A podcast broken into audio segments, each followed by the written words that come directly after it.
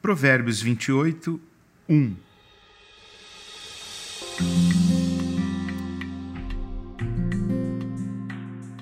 Os perversos fogem mesmo quando ninguém os persegue, mas o justo é valente como leão.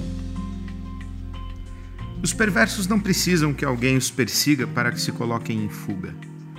A culpa é suficiente para que vivam fugindo. A culpa faz que os perversos jamais se sintam seguros eles fogem o tempo todo.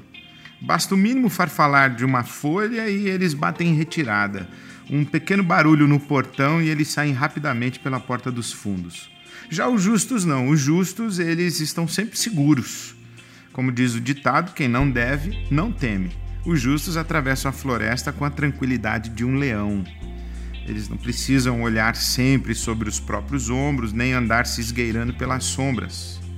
Os justos não precisam de chapéu e óculos escuros. Não precisam se disfarçar. Eles não têm o que esconder e por isso não têm do que se envergonhar. E ninguém nas ruas anda em sua captura.